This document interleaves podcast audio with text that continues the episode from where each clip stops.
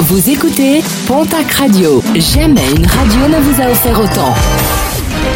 L'information locale à 9h, c'est sur Pontac Radio.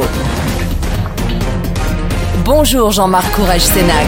Je vous souhaite un excellent début de semaine. Trois ans de prison, verdict du tribunal de Tarbes à l'encontre d'un Lannemesanais qui partageait sa vie entre deux femmes.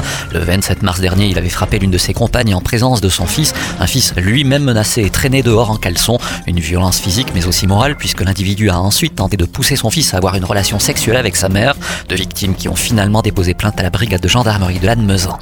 Verdict attendu en soirée, celui des assises du Gers qui jugent en appel à Auch un homme de 49 ans. En novembre 2017 à Villeneuve-sur-Lot, il avait été un homme avec une ceinture avant de mettre le feu au corps de la victime.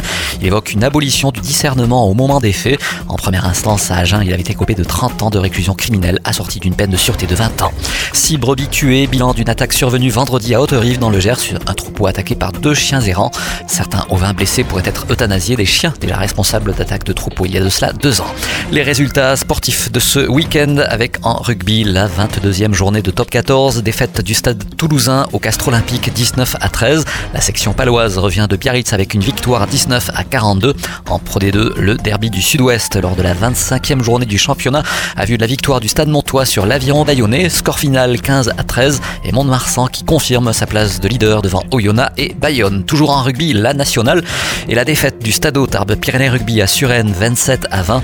Dax se fait battre à domicile par l'équipe de Massy 26 à 34. En basket Betclic Elite, la très bonne série se poursuit pour l'élan béarnais qui revient de Dijon avec une victoire 85 à 89. En nationale masculine 1, l'Union Tarbes-Lourdes-Pyrénées ramène une victoire d'Andrézieux 79 à 86.